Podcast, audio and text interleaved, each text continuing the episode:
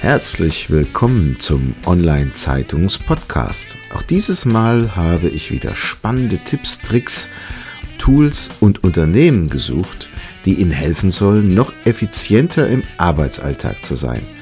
Packen Sie es an und seien Sie immer einen Schritt voraus. Dazu wünsche ich Ihnen viel Spaß und Wissen zum Mitnehmen.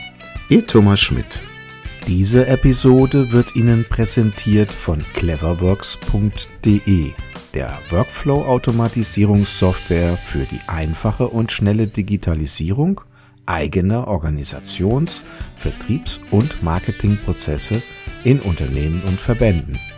Immer nach dem Motto Kosten runter und Umsatz rauf sorgt Cleverworks durch clevere Automatisierung für mehr Freiräume. Rufen Sie uns an und vereinbaren Sie eine kostenfreie Online-Vorführung unter plus 49 661 410 9160. Ja, herzlich willkommen zum Online-Zeitungs-Podcast. Das ist mir eine besondere Freude, heute den Götz Müller im Interview zu haben. Ja, Herr Müller, vielleicht sagen Sie ein paar Takte zu sich und was Sie so tun. Gerne. Schön, dass ich dabei sein darf. Ich bin von der Ausbildung her Ingenieur, Elektroingenieur. Ich beschäftige mich mit dem Thema Lean Management, Lean und Co. seit über 20 Jahren. Okay, also Lean Management. Ich sage immer gerne dazu, es gibt ja zwei Knöpfe, die ein Unternehmer heute in der Hand hat. Kosten runter, Umsatz rauf. Sie sind jetzt auf der Kosten runter Seite innerhalb der Unternehmen unterwegs. Ja, das sind die Punkte, wo die meisten oder viele auf mich zukommen, aber im Grunde dadurch, wenn ich halt schneller mit meiner Leistung am Markt bin, also ein zentraler Punkt ist die Durchlaufzeit, dann habe ich natürlich das Potenzial, mehr Geschäft zu machen. Mhm. Kann ich das durchaus und wenn ich das dann nutze mit dem, dass ich das leiste, was meine Kunden haben wollen, dann sollte sich auch mein Umsatz erhöhen. Perfekt ausgesagt und retourniert, muss ich sagen. Sehr gut. Vielleicht äh, noch eine Frage dazu. Das heißt, äh, Sie bieten eine Dienstleistung an ähm, oder gibt es irgendwelche Produkte oder was ist der Schwerpunkt von dem, äh, mit was Sie äh, den Unternehmen helfen? Ich drücke es immer ein bisschen flapsig aus. Meine Kernkompetenz ist dumme Fragen stellen. Mhm. Wie darf ich mir das vorstellen? Von auf Geschäftsprozesse, denn darum geht's im Grunde.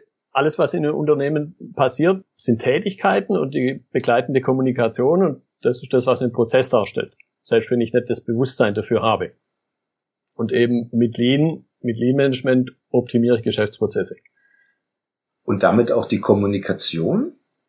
Und damit zum Teil auch die Kommunikation. Auch das ist ein ganz wichtiger Aspekt dabei die Kommunikation einerseits entlang der Wertschöpfungskette mit dem, was davor und danach kommt, aber eben auch Aspekte Mitarbeiter, Führungskräfte, dann aber auch Richtung Kunde eben. Das heißt, es ist eine Art Unterstützung in Workshop-Form oder in Form von Seminaren? Das kann man primär in Form von Workshops sich vorstellen. Heißt jetzt aber nicht, dass ich irgendwo in einem abgeschlossenen Raum sitze, um ein U von Tischen rum oder vor einer Wand stehe, sondern das kann eben auch draußen in der Produktion oder auf einer Baustelle stattfinden. Da würde ich sagen, haben jetzt die Teilnehmer nicht den Begriff Workshop im Kopf, mhm. wenn wir miteinander arbeiten. Das heißt, sie gehen auch tatsächlich an den Punkt innerhalb des Unternehmens und lassen im Grunde den Prozess auf sich wirken. Also so ein bisschen wie eine Systemanalyse oder wie kann man das verstehen? Genau, genau. Also es, es gibt ein, ein ganz ich würde mal sagen, fast komisches Werkzeug. Das nennt sich Kreidekreis. Das hat mhm.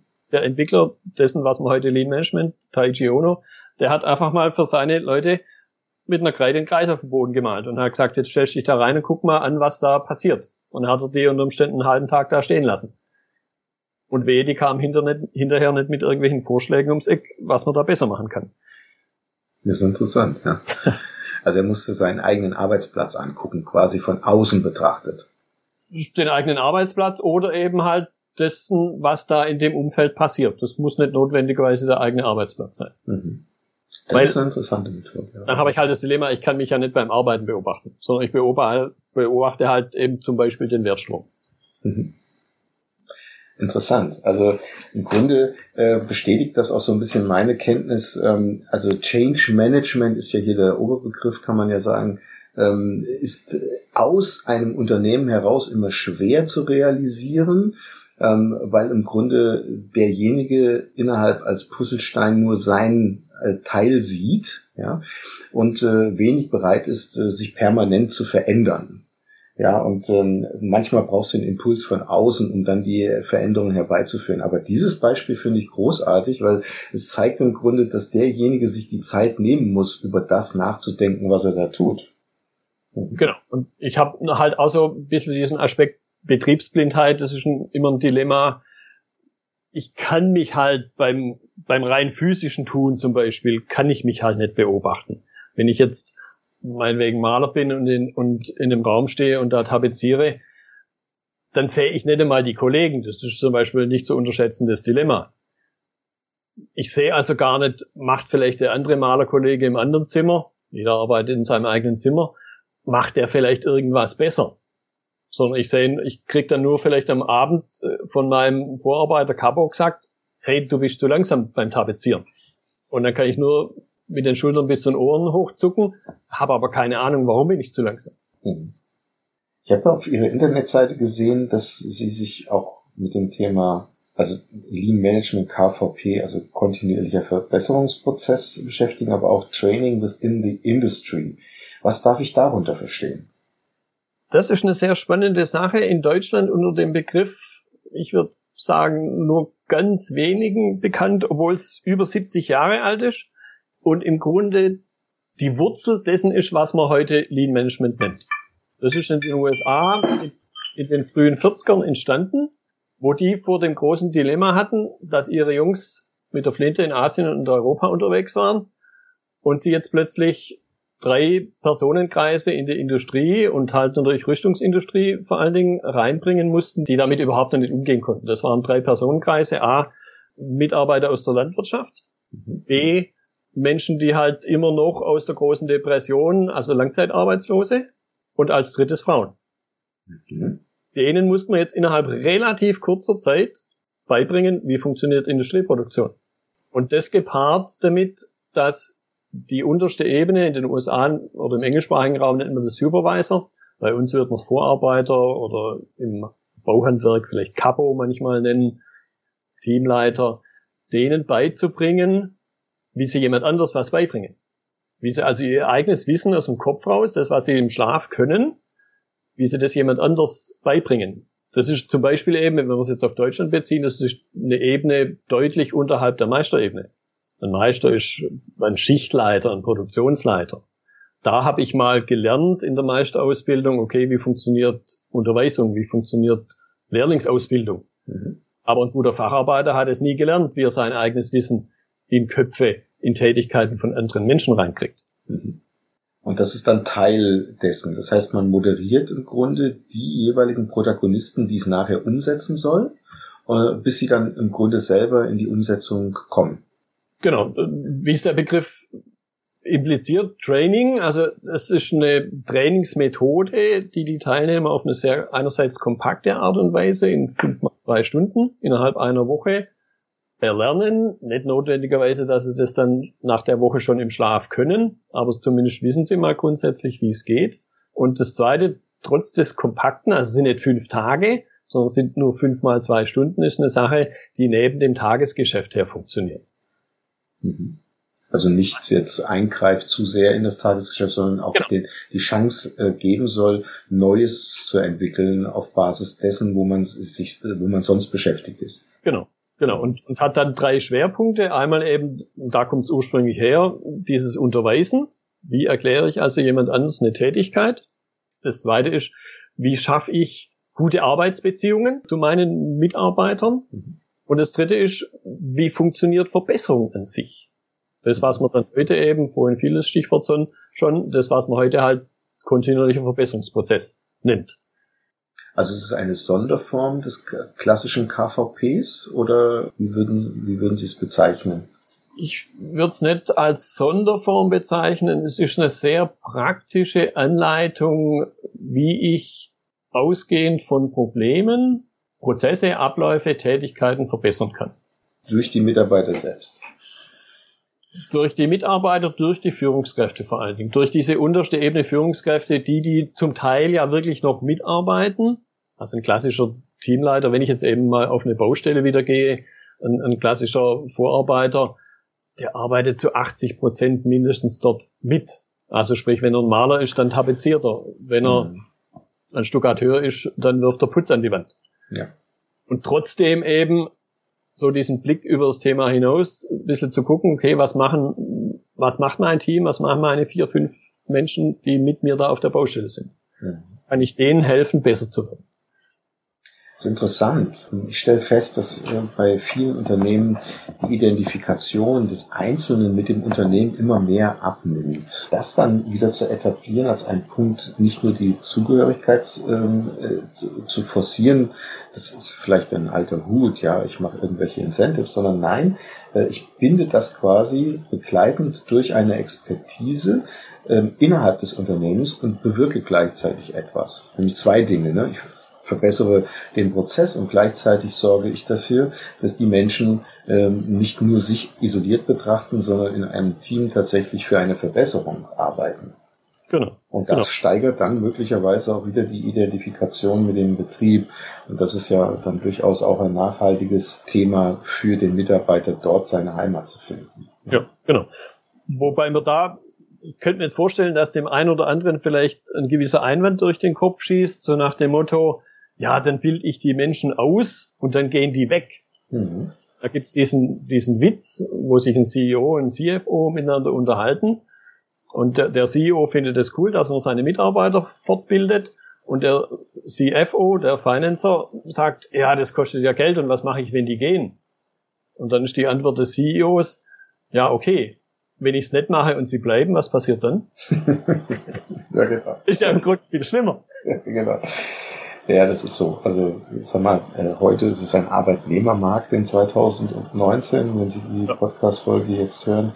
Es geht nicht nur um Bindung, sondern es geht auch um Identifikation des Einzelnen, wie ich finde, dass derjenige nicht nur, äh, wie das vielleicht früher war, der Gehilfe ist, um irgendwas abzuarbeiten, sondern sich auch als Teil äh, des Ganzen sieht. Und ja. wer das schafft, glaube ich, der schafft auch nachhaltige Beschäftigung vielleicht sogar in einer geringeren Problematik als die, die nur nach der Methode, ich sauge den, die Ressource aus. Ne? Denn äh, die Menschen empfehlen dann möglicherweise auch äh, andere Menschen für den Betrieb, die ähnlich ticken wie sie selbst. Und damit ist dann möglicherweise auch ein Teil des Beschäftigungsproblems gelöst.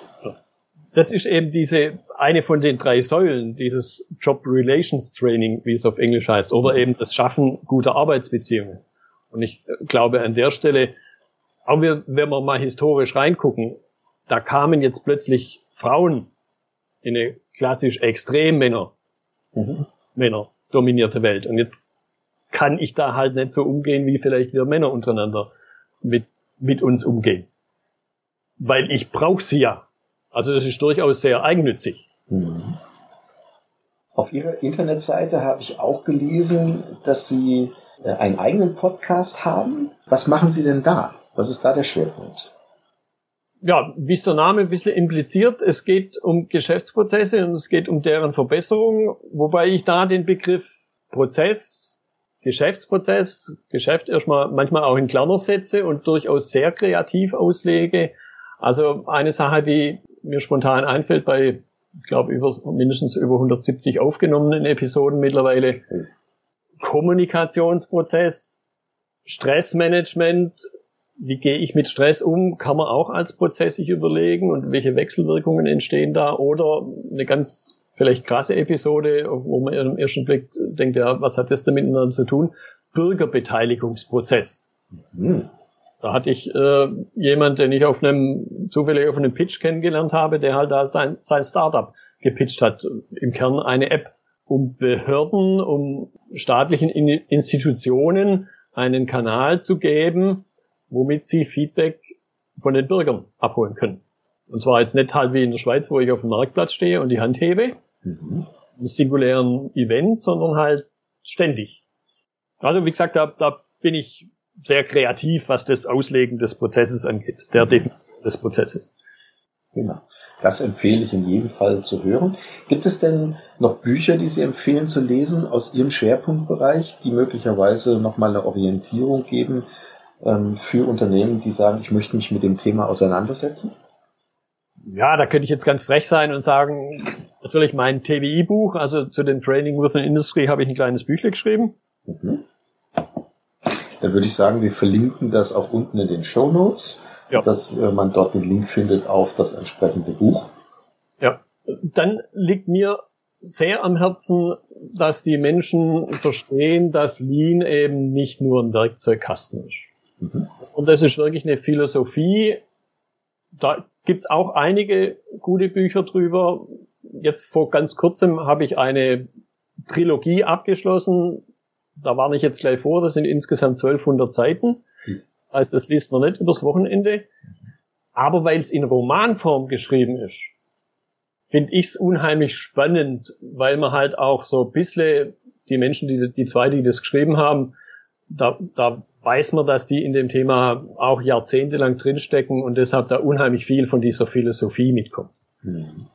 Also es liest sich dadurch leichter. Ich kann mich erinnern, ich habe mal ein Buch gelesen, ich glaube Tom DeMarco, ähm, Der Termin, glaube ich, hieß das geht so in die Richtung, genau. Ja, war jetzt vielleicht keine 1200 Seiten stark, aber war sehr leicht zu lesen in der Romanform ein Projektmanagement äh, Buch. Wirklich spannend, kann ich empfehlen, verlinke ich unten auch in den Show Notes. Ja. Prima. Dann sind wir eigentlich schon durch. Ganz herzlichen Dank für das Interview. Ich fand das hochspannend und ich kann nur empfehlen, sich die Seite von dem Herrn Müller mal anzuschauen, denn das geht über das klassische äh, Beratungsthema deutlich hinaus und ähm, packt im Grunde ähm, das Übel innerhalb der Unternehmen an der Wurzel. Und ähm, das hat mich sehr gefreut. Vielen herzlichen Dank. Ja, ich danke, dass ich dabei sein konnte. Gerne. Das war's schon wieder. Vielen Dank, dass Sie dieses Mal mit dabei waren. Wir haben noch einen besonderen Service für Sie. Unter online-zeitung.de slash podcast service können Sie sich zum Subskriptionsservice anmelden. Sie werden dann vor allen anderen informiert, sobald ein neuer Podcast aus dem Unternehmensbereich erscheint, der für Sie wichtig ist. So verpassen Sie keine Folge mehr. Auch freuen wir uns, wenn Sie unseren Podcast bei iTunes, Spotify oder anderen Plattformen abonnieren. Danke, dass Sie dabei sind.